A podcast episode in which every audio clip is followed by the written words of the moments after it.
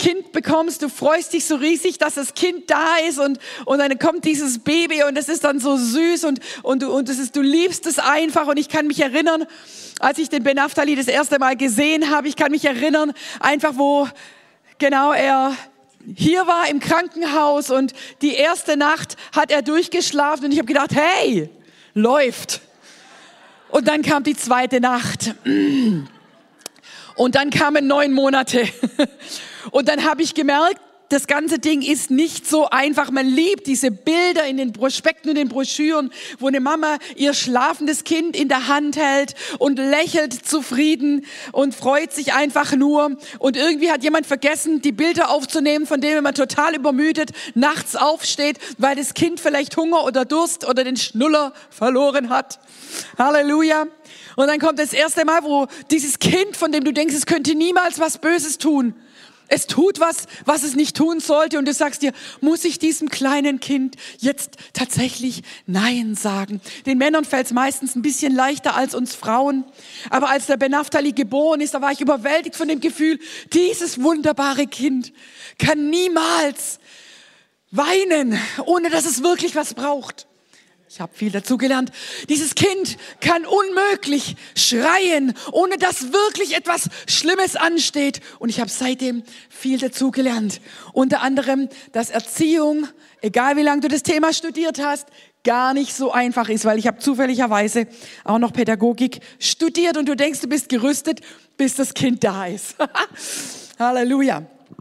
Und ich hoffe, dass ich euch einfach so ein bisschen mit ins Boot kriege, dass ich euch einfach ein paar Impulse mitgeben kann für die Erziehung von Kindern, weil Kindererziehung soll Spaß machen. Kindererziehung, unsere Kinder sind ein Geschenk Gottes an uns. Und wenn wir ganz ehrlich sind, haben wir immer mal wieder das Gefühl, ist jetzt aber schon ein bisschen eine Last geworden. ist jetzt aber schon ein bisschen anstrengend geworden. Und ich glaube, dass Gott uns dahin führen will, dass, dass wir seine Prinzipien lernen, was Erziehung angeht, dass wir Geheimnisse entschlüsseln und dass jedes Mal, wenn, wenn wir vor einem Problem stehen, will Gott uns eigentlich einen Download geben, was das Richtige und was das Nötige ist für die neue Phase. Das heißt, wenn du jetzt ein Kind bekommen hast, es ist ein Geschenk, ein Geschenk, für das du noch viele, viele, viele Schlüssel brauchen wirst. Denn wenn die eine Phase, wenn du in der einen Phase gerade raus hast, wie es geht, kommt die nächste Phase. Straße, Halleluja. Äh, ich äh, habe einen tollen Witz gefunden zum Einstieg. Sagt ein kleines Mädchen zu ihrer Freundin, weißt was, ich will keine Kinder kriegen. Der Download braucht neun Monate. Halleluja. Das Wichtigste einfach für Kindererziehung ist, genau, dass es nicht drum geht, unsere Kinder zu einem perfekt funktionierenden Menschen zu machen. Wisst ihr, Gott hat Jesus gesandt. Gott hat seinen Sohn gesandt. Gott hat nicht seinen Partner gesandt.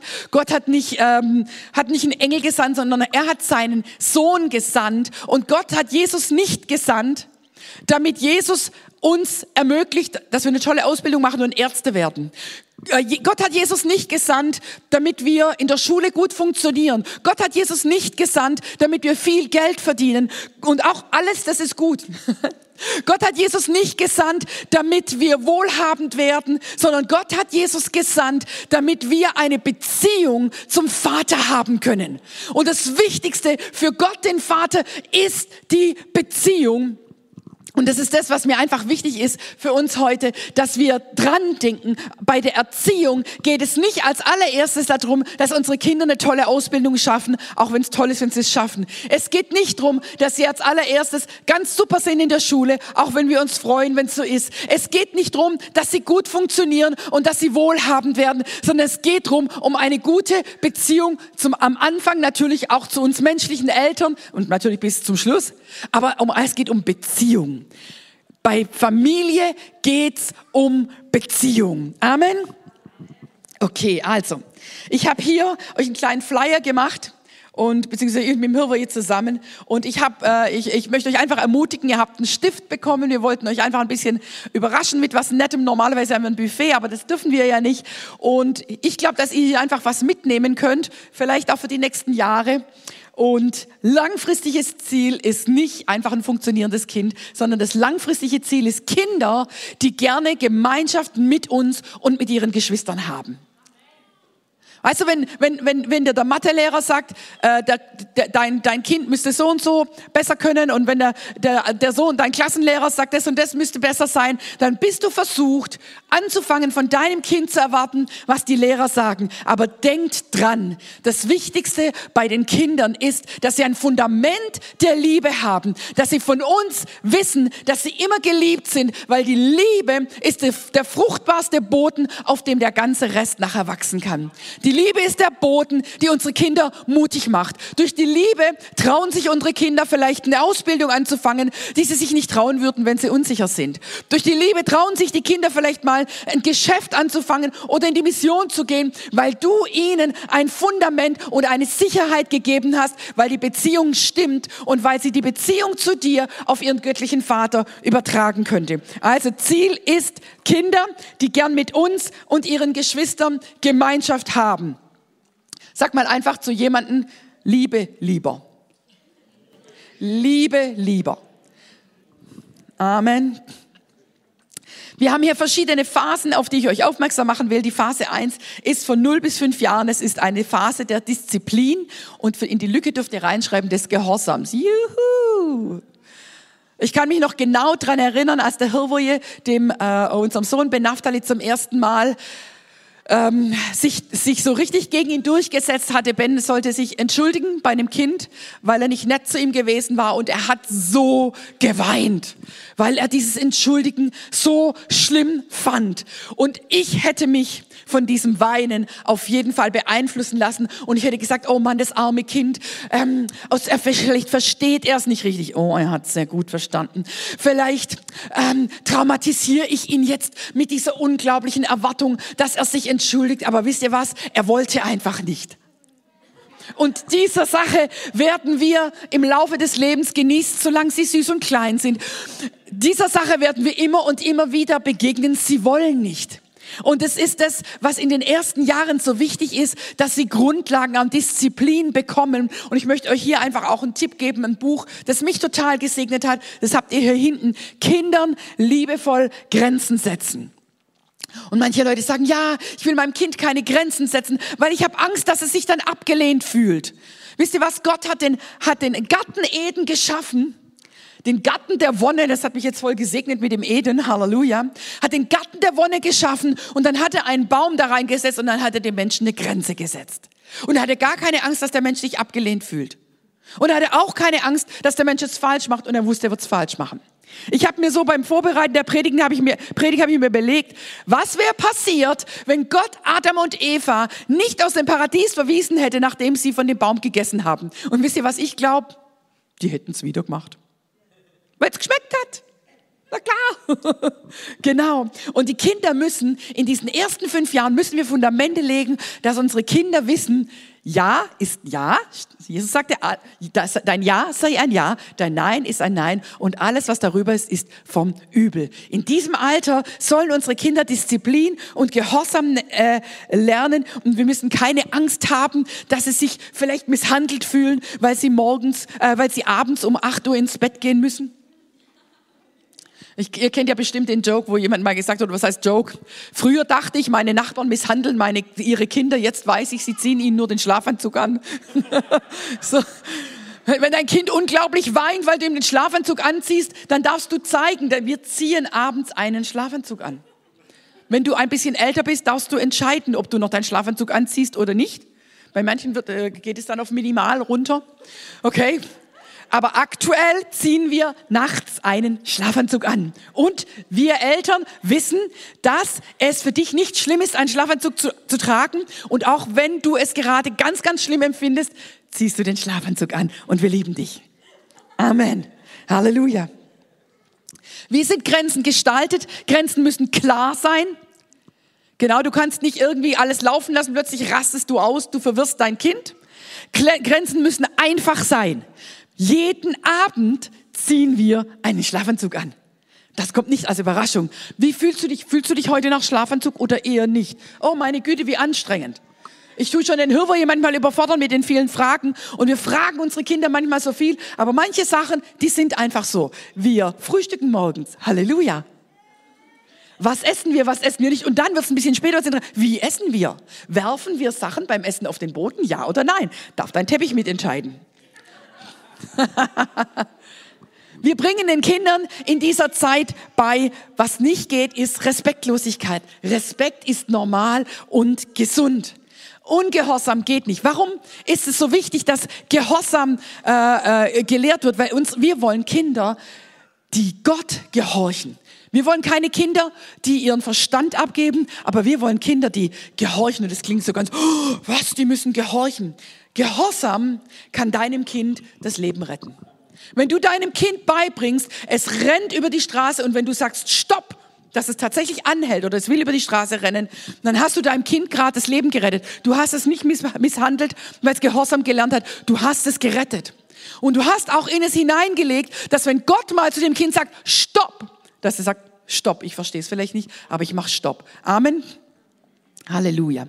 Alles beginnt mit dem wichtigen Fundament. Ich finde es so faszinierend, Psalm 22, äh, da steht, dass wir ein Fundament in Kinder reinlegen, da sind wir oft uns gar nicht bewusst drüber. Und zwar Psalm 22, Vers steht, äh, 10 steht, du bist es, der mir Vertrauen einflößte beim Stillen. An meiner Mutter Brust steht hier. Wenn du nachts aufstehst und dich total ungeistlich fühlst und denkst, früher bin ich morgens um fünf aufgestanden oder um sechs und ich habe gebetet und ich habe das gemacht und das gemacht und jetzt sitze ich hier und still mein Kind und fühle mich total müde und erschöpft.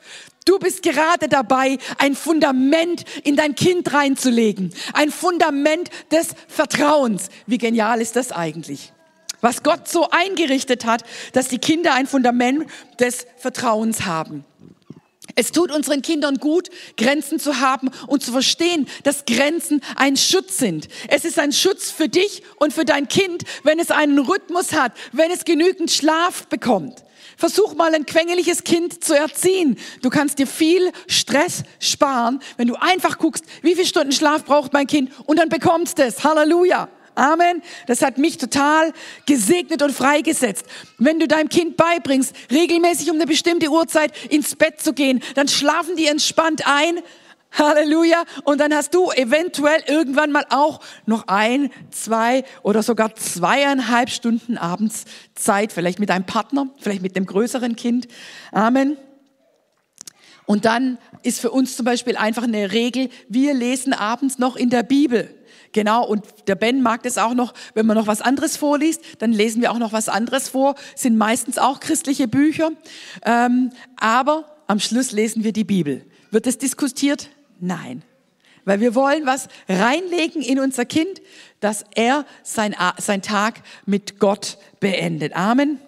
Und wenn ich eine Grenze habe, dann muss ich die Sachen nicht jeden Tag neu diskutieren. Schaffe ich es immer, die Grenzen einzuhalten? Ich wünschte sehr. Ich glaube, dass wir einfach sagen müssen, wir sind alle Menschen. Amen. Wir sind alle Menschen und wo wir sagen, Menschenskinder, das habe ich nicht so gut gemacht und das habe ich nicht so gut gemacht, müssen wir uns vergeben und weitergehen. Amen. Halleluja. Auf jeden Fall, wenn wir das schaffen, in den ersten Jahren eine Sicherheit zu schaffen durch Grenzen, durch Gehorsam, dann werden die nächsten Jahre entspannter. Es gibt so kleine Details, wo ich mir denke, Mensch, hätte ich das schon früher reingelegt. Ich kann mich dran erinnern, dass, ich, äh, dass meine Mutter, wenn sie gesagt hat, komm jetzt, dann wollte sie immer, dass ich sofort komme. Aber mich hat es genervt. Und da habe ich gedacht, ich will eine nettere Mutter sein. Und äh, ich lasse ihm, ich finde es dann süß, wenn er noch was fertig machen will. Hab ich sehr bereut. Habe ich sehr bereut. Schatz, hör jetzt auf, ähm, das Computerspiel zu spielen. Ja, gleich, ich muss noch fertig spielen. Hätte ich das mit drei Jahren, mit vier Jahren schon ein bisschen klarer definiert, glaube ich, dass wir es ja heute leichter hätten. Aber was zeigt es? Wir sind einfach alle Menschen. Die zweite Phase ist die Phase von fünf bis zwölf Jahren und es ist die Phase des ähm, Schulens und des Lehrens. Okay, du hast jetzt hoffentlich sozusagen deine Grundlagen gesetzt und jetzt kommt die Phase des Lehrens und jetzt kommen die Warum-Fragen. Juhu! Was eigentlich ganz cool ist, weil du selber manchmal auch denkst, ja stimmt, warum eigentlich?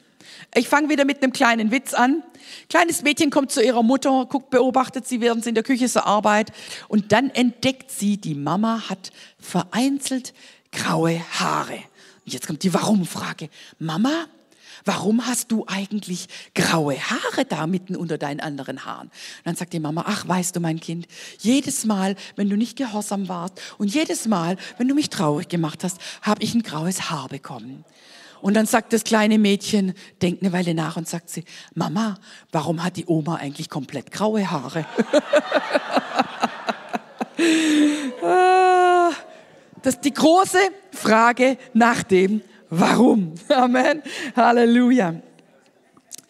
Hier möchte ich euch einfach an der Stelle möchte ich euch nochmal sagen, jetzt, es ist jetzt wichtig, dass wir unsere Kinder lehren und es ist jetzt wichtig, wenn die Einflüsse von Erziehern, von Schule kommen, ist, äh, dass wir nicht versuchen, unser Kind in diese Schablone zu pressen, die uns von außen angeboten wird, sondern dass wir sagen, ja klar, auf jeden Fall soll mein Kind Hausaufgaben machen. Genau, ich bin ein, ich habe da auch so meine eine, eine ich habe am Anfang, der Ben Aftali kam in der Grundschule nach Hause und das arme Kind sollte ein Bild ausmalen. Und das arme Kind mochte aber das Bild nicht ausmalen. Und ich bekenne mich schuldig im Sinne der Anklage, ich habe angefangen, dem Kind das Bild auszumalen. weil er mir so leid getan hat, dass das arme Kind jetzt das Bild ausmalen muss. Und ich habe ihm nicht wirklich einen Gefallen getan. Äh, genau, warum soll jetzt dieses arme kleine Kind hier ein Bild ausmalen? Vielleicht, weil es einfach manchmal richtig ist, das zu machen, was einem gesagt wird. Halleluja. Und weil es die Feinmotorik fördert und weil es gut ist, Hausaufgaben zu machen. Aber das Ding ist, wenn, wenn Lehrer oder Erzieher kommen und Sachen an deinen Kindern zu kritisieren haben. Mittlerweile sind die Schablonen, was die Erzieher und die Lehrer alles erwarten von unseren Kindern, die sind so eng gefächert, die müssen alle möglichen, in allen möglichen Sachen werden die beurteilt. Und ich möchte euch einfach ermutigen, dass ihr nicht diese Schablone auf eure Kinder legt, sondern dass eure Schablone ist die Schablone der Liebe. Eure Schablone ist die Schablone, das mein Geschenk Gottes an mich und das lasse ich mir von niemandem vermiesen. Und du musst nicht perfekt funktionieren. Du musst bestimmte Dinge einhalten. Klar musst du morgens in die Schule gehen, auch wenn du keine Lust hast. Das gehört einfach mal zum Leben. Und klar sehe ich das ein, wenn du Schule nicht okay findest, alles in Ordnung. Genau, aber ich liebe dich, auch wenn du in der Schule nicht perfekt funktionierst. Ich liebe dich, auch wenn deine Erzieher vielleicht denken, da bist du zu unaufmerksam und da bist du zu unruhig. Amen. Denn das Wichtigste ist, dass ich eine Herzensbeziehung zu meinem Kind habe. Das Wichtigste ist nicht, dass die Lehrer zufrieden sind, sage ich als Lehrerin. Das Wichtigste ist nicht, dass mein Kind immer richtig funktioniert, sondern das Wichtigste ist, wenn mein Kind eine Frage hat, kommt's zu mir. Wenn mein Kind eine Träne hat, kommt's zu mir. Mein Kind fühlt sich sicher bei mir, weil es weiß, egal, ob ich einen Mohrenkopf geklaut habe und ein komplett verdrecktes Gesicht habe, egal, ob meine Finger verdreckt sind, ob ich hingeflogen bin und die neue Hose kaputt gemacht habe, ich hab dich lieb. Heißt nicht, dass du vielleicht deine Hände nicht waschen müsstest oder vielleicht es eine Konsequenz hat, dass du was gegessen hast, was nicht erlaubt war. Aber versteht ihr, was ich meine? Lasst euch niemals euer wichtigstes Geschenk rauben und das ist eure Herzensbeziehung zu deinem Kind. Sag zu deinem Nachbar nochmal, Liebe lieber. Sprüche 22, Vers 6 sagt, erziehe dein Kind, den richtigen Weg zu wählen. Das ist die Übersetzung Neues Leben. Und wenn es älter ist, wird es auf diesem Weg gehen. Wir würden so gerne unsere Kinder dressieren, dass sie immer alles machen, wie wir es gerne hätten. Aber Gottes Wort sagt, äh, zeige deinem Kind, wie es richtig wählen kann, wie es richtige Entscheidungen trifft. Dein Kind wird irgendwann mal nicht mehr unter deiner Obhut sein. Das geht mehr und mehr und mehr in die Freiheit und es ist von Gott so gemacht. Und jetzt ist es deine Aufgabe, deinem Kind beizubringen, gute Wahl zu treffen. Du kannst die Kinder nicht vor allem in der Welt schützen. Das macht deine Kinder weltfremd. Aber du kannst deinen Kindern beibringen, wie sie mit den Dingen in der Welt umgehen. Nehmen wir den Fernseher. Sag bitte nicht, mein Kind wird nie Fernsehen. Wenn sie es zu Hause nicht dürfen, werden sie es bei den Freunden machen. Und dann hast du keine Kontrolle. Was habe ich gemacht? Ich habe mit Ben zusammen Kinderfilme angeguckt. Oh ja. Und ich habe Ben beigebracht, dass man bei Filmen, bei bestimmten Szenen oder wir zusammen vorspult oder ausmacht. Amen, habe ich gemacht. So, ich habe ihm beigebracht, eine Wahl zu treffen. Wenn, wenn da was kommt, was nicht gut ist für deine Seele, was nicht gut ist für deine Augen, was du nicht sehen solltest und du weißt es, dann spulen wir vor oder wir machen aus. Oder wir machen stumm oder wir machen die Augen zu. Da gibt es verschiedene Optionen. Dann kam irgendwann mal der erste Tag, wo er einen Film bei jemand anders angeguckt hat und ich war halt schon neugierig, muss ich sagen. Habe gesagt, und kamen blöde Szenen? Und hast deine Augen zugemacht? Au, er hat seine Augen zugemacht. Und ich kann es euch nicht sagen, ob er es immer noch macht. Das war vor vielen Jahren. Aber ich weiß, dass er weiß, dass es eine Option ist. Und ich weiß, dass er andere Sachen angucken kann wie ich, weil Mama ist ziemlich empfindlich. Oh, das kann man nicht anschauen. Oh, schlimm. Oh, haha. Und ich kenne Frauen, die sind da, hey, das kann man anschauen. Ich komme aus der Sektion Horrorfilme an, also nicht ich, genau, ich, äh, das ist alles Pipifax, was ihr da anschaut. Genau, und das Kind muss irgendwann mal für sich selber feststellen, das geht für mich und das geht nicht. Aber ich sage jetzt nicht, also schon Filme in der Altersgrenze, also versteht mich. Ihr versteht, was ich sagen will? Helft deinem Kind, Entscheidungen zu treffen. Amen. Wir helfen unserem Kind auch, die Entscheidung zu treffen, Hausaufgaben zu machen, weil wir gehen nicht raus, bevor wir keine Hausaufgaben gemacht haben. Ist das nicht nett? Wenn die Kinder größer werden, ich muss ganz ehrlich sagen, dann, dann gibt es so viele Sachen, wo wir denken, das muss ich anders machen, das muss ich anders machen, und dass man ganz leicht ins Motzen kommt. Und dann kommt vielleicht noch eben einfach der Druck von der Schule oder von sonst irgendwas. Und ich möchte euch einfach ermutigen, nicht, nicht zum Motzer zu werden, sondern nicht zum Schimpfer zu werden, nicht ständig zu korrigieren. Macht das schneller, macht das anders und so weiter und so fort, sondern habt eure Kinder lieb, ermutigt eure Kinder, schaut mal, was sie alles gut gemacht haben. Eure Kinder brauchen eure Worte der Ermutigung. Es gibt fünf Sprachen der Liebe. Ich habe euch das Buch Fünf Sprachen der Liebe für Kinder auch hier hinten drauf geschrieben. Es gibt fünf Sprachen der Liebe für Erwachsene und auch für Kinder. Und wir wollen diese ganzen Sprachen nützen. Eine, eine Liebessprache sind Geschenke, eine Liebessprache ist Zuwendung, äh, Zuhören, Gemeinschaft haben, eine Liebessprache ist Anfassen, eine Liebessprache ist Helfen und eine Liebessprache steht bei mir im Konzept und habe ich jetzt gerade vergessen. Geschenke, Zweisamkeit, Zärtlichkeit, Hilfe, Lob und Anerkennung. Wenn dein Kind einen Monat lang keine Hausaufgaben gemacht hat und dann die erste, erste Mal Hausaufgaben gemacht hat, kannst du es positiv verstärken oder weiter motzen. Die Entscheidung liegt bei dir.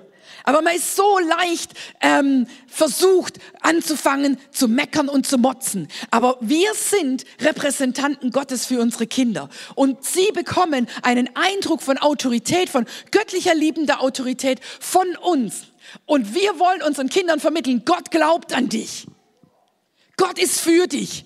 Auch wenn du es verpatzt. Und deswegen werden wir dich loben. Wir werden dir Anerkennung schenken. Wir werden dir Geschenke machen, die von Herzen kommen. Die müssen nicht teuer sein, aber von Herzen kommen. Amen. Und wir geben dir, was du brauchst. Und nur weil ich Fußball mag, musst du nicht Fußball mögen. Nur weil ich das und das mag, musst du nicht das Gleiche mögen. Wir haben gehofft, so ein bisschen, der Hirwoje ist voll, der liebt Fußball und wir haben Fußball probiert am Anfang stand er nur auf dem Feld und hat so ein bisschen beobachtet, was die anderen machen. Dann hat er auf jeden Fall mitgespielt, aber du hast einfach gemerkt, er entwickelt nicht dieselbe Leidenschaft wie der Papa. Und wir sind jetzt gerade bei Tennis. Genau. Du musst nicht deinem Kind das überstehen, das muss nicht das Gleiche mögen wie du. Ich habe äh, wirklich mir wochenlang Gedanken gemacht, Mensch, welches Hobby könnten wir als Familie gemeinsam machen? Also Fußballspielen fällt definitiv unter den Tisch. Sport ist auch ein bisschen schwierig, weil das von Hirvoje nicht ganz einfach ist, mit mir Sport zu machen, weil wir sehr unterschiedliche Sportniveaus haben, wenn ich das einfach mal so ganz zart so ausdrücken darf. Es ist für ihn einfach kein Fun. Der braucht jemand, der so uh, richtig Zeug stemmen kann und nicht jemand, der immer noch die einzelnen Techniken lernen muss. Und wisst ihr, was ich rausgefunden habe? Und das ist für mich eine Bombenoffenbarung, weil das mögen wir alle. Und ich sage euch, das mögt ihr alle auch. Was ein gemeinsames Hobby für jede Familie ist, ist Essen. Und ich finde, es passt in unsere Zeit. Wir alle freuen uns auf das Fastenende Essen. Ich habe wirklich, ich hab wirklich, wow, das war eine Offenbarung für mich, weil ich gedacht was können wir denn machen? Zusammen spazieren gehen, habe ich manchmal keine Lust. So viele Ideen hatte ich und alles hat nicht gepasst. Oh ja, Essen mögen wir alle. Und es ist biblisch. Halleluja. Äh, Jesus steht auf von den Toten und das erste, was er macht mit seinen Jüngern, ist Barbecue. Er geht an den See Genezareth und grillt Fisch. Weil du manchmal beim Essen Sachen besprechen kannst und Themen hochkommen, die anders nicht hochkommen. Ich stelle mir vor, die Jünger sehen Jesus zum ersten Mal ohne Essen. Und dann fangen die an, was soll ich jetzt eigentlich fragen? Wie hast du das gemacht? Was machen, äh, wie, äh, die, die, waren einfach, die mussten erstmal was essen. Was ich, und, und wenn du dann isst, dann kannst du so nebenher überlegen, was sage ich jetzt einfach und so weiter. Und dann hatten die eine gute Zeit und Jesus hat gewusst, was wir jetzt brauchen, ist erstmal ein gutes Essen. Also für die Gemeinschaft. Und deswegen möchte ich euch ermutigen, als Familie zusammen zu essen. Wer von euch liebt Essen noch? Wer denkt, dass er das hin, hinbekommt? Also, so spricht der Herr. Esst zusammen. Du guckst, genau, Gott macht einen Bund ähm, und sagt auch, dass Bündnisse geschlossen werden im Alten Testament über Essen. Essen, wenn du es mal studierst, ist total faszinierend. Gott befiehlt seinem Volk, Feste zu machen und bei denen gut zu essen. Nehemiah 8, Vers 10, jeder kennt, ähm, die Freude am Herrn ist meine Kraft, aber davor steht, esst süße und fette Speisen. Lasst uns mal hier ein bisschen biblisch sein, Amen. Naja, okay. Halleluja. Cool. Phase 3, 12 bis 17 Jahre, könnt ihr da eintragen, das ist die Coaching-Phase. So, jetzt haben wir uns dran gewöhnt, unsere Hand ziemlich nah am Flug zu haben, aber mit zwölf Jahren das weiß jeder so um die Zeit rum. Da fängt sich an, was zu verändern. Da kommt eine gewisse Ablösung und du hast jetzt deine Fundamente gelegt und du musst jetzt ein bisschen zurückgehen und es tut dir selber auch gut. Jetzt bist du der Coach. Jetzt kannst du Tipps geben. Jetzt hilfst du weiter. Jetzt wartest du, ob sie kommen, wenn sie Fragen haben. Du unterstützt sie, du hilfst ihnen. Du willst ihr Bestes, du willst ihren Erfolg. Sie wissen das und sie kommen hoffentlich gern zu dir, weil das Wichtigste ist, sie sind geliebt geliebt, sie sind angenommen. In dieser Phase wird das eine oder andere passieren, wo sie jemanden brauchen, mit dem sie reden können. Wenn sie wissen, dass das Erste, was aus deinem Mund rauskommt, ist, haben sie keine Lust, zu dir zu kommen. Also, das Wichtigste in dieser Phase ist, dass du als allererstes verschaffst, vielleicht einfach nichts zu sagen. Oder ich habe mal, der eine oder andere kennt vielleicht Danny Sirk, er, hat gesagt, du brauchst eigentlich so drei Ausdrucksformen. Äh, und das eine ist, oh no. Oh nein, probably so. Wahrscheinlich. Und I don't know, ich weiß nicht. Aber du hörst deinem Kind zu. Du kannst es mal durch ein paar Phasen so durchgehen. Hör deinem Kind zu. Du die, die Versuchung ist in der Phase, sofort, wenn dein Kind mit was kommt, belehren. Sagen, wie es jetzt richtig machen muss. Und nochmal belehren. Und ein bisschen gängeln. Und dann haben doch die keine Lust mehr, zu dir zu kommen. Und in dieser Phase bist du der Coach. Wenn sie sagen, Mama, ich frage mich, wie ich das und das machen sollte. Und dann, wenn das von dir wissen will, kannst du sagen. Aber du kannst auch einfach die Person sein, die da sitzt und zuhört und froh ist, dass das Kind noch kommt und froh ist, dass das Kind sich mitteilt und immerhin die Infos, die du kriegst, auf die du nicht gefragt wirst, kannst du dann immerhin im Gebet weiter bearbeiten. Uh. Schlimm? ist es, wenn unsere Kinder nicht mehr zu uns kommen wollen. Wenn unsere Kinder wissen, wenn ich zu Mama und Papa gehe, kriege ich sowieso nur eine Lektion über was ich alles richtig und besser machen sollte. Und wir fangen hier an, und das ist für uns manchmal so schwierig, glaube besonders für die Mama, natürliche Konsequenzen geschehen lassen. Wow, schreibt euch einfach mal auf, ihr könnt euch nochmal drüber nachdenken. Hier ein kleiner Witz über einen Teenie. Tobi unterhielt sich schon ungefähr eine halbe Stunde am Telefon, bevor er auflegt und sein Vater staunt, Mensch, normalerweise redest du doch viel, eine, mindestens eine Stunde am Telefon. Was ist heute? Dann sagt er, ich habe mich verwählt. und die Phase, die letzte Phase, die Phase 4 ist die Phase der Freundschaft. Halleluja. Von 18 Jahren und drüber. Jetzt kommst du in eine Phase, wo deine Kinder entscheiden dürfen, ob sie zu dir kommen wollen oder nicht. Und jetzt ist die Frage, ob du Grundlagen gelegt hast, dass deine Kinder zu dir zurückkommen wollen, dass deine Kinder Lust haben, mit ihren Geschwistern zusammen sein, dass deine Kinder sagen, hey Mama, ich wollte mal einfach gucken, wie es dir geht, kann ich vorbeikommen, gibt's heute den tollen Apfelkuchen? Unser Kind hat mich schon informiert. Also Mama, wenn du mal Oma bist, du kochst auf jeden Fall nicht so gut wie die Oma. Gut? Gut, wir können ja auch rausfinden, was dein Lieblingsrestaurant ist. Auf jeden Fall suchen wir Dinge, wo wir gemeinsam Freude haben, während der Erziehungszeit, dass die Kinder sagen, dahin will ich zurück. Ich erinnere mich dran, wie wir auf, das, auf dem Sofa gesessen sind und wir Deutschen Bratäpfel gegessen haben, die Kroaten Cevapcici. Was auch immer das ist. Dass wir, wir, wir schaffen ein Nest der Liebe, wir schaffen ein Nest der Annahme, wir schaffen ein Nest, wo die Kinder sagen, ach, da will ich mal wieder zurück. Ich fühle mich einfach so wohl, weil unser Ziel ist, Kinder, die gern mit uns und mit ihren Geschwistern zusammen sind. Sag mal zu deinem Nachbar, Liebe, lieber. Was hast du dann am Schluss? Du hast eine Familie, die gern zusammenkommt. Du hast vielleicht ein Kind, das in der Schule nicht so funktioniert hat, wie du dir es gewünscht hättest. Aber möglicherweise wird aus diesem Kind, das vielleicht etwas mutiger und vielleicht ein bisschen unruhiger ist als andere Kinder, vielleicht wird aus diesem Kind mal ein mutiger Geschäftsmann, der sich traut, Risiken einzugehen, die ihn erfolgreich machen, die der Menschheit weiterhelfen. Unsere Kinder müssen nicht perfekt fun funktionieren. Unsere Aufgabe ist es nicht, unsere Kinder zum perfekten Funktionieren zu bringen. Unsere Aufgabe ist es, ein Fundament der Liebe zu schaffen und eine Beziehung zu schaffen, dass sie sich wohlfühlen, dass sie wissen, ich bin angenommen, auch wenn ich was falsch mache. Ich bin angenommen, wenn ich dreckige Hände habe und wenn ich die neue Hose kaputt gemacht habe, wobei wir die kaputt gemachte Hose nicht loben. Aber sie wissen immer, ich kann kommen. Das ist unser Auftrag von Gott, unsere Kinder zu lieben, weil er sie noch viel mehr liebt als wir. Und natürlich, was du immer machen solltest, was ich euch einfach immer empfehlen kann, ist für unsere Kinder zu beten.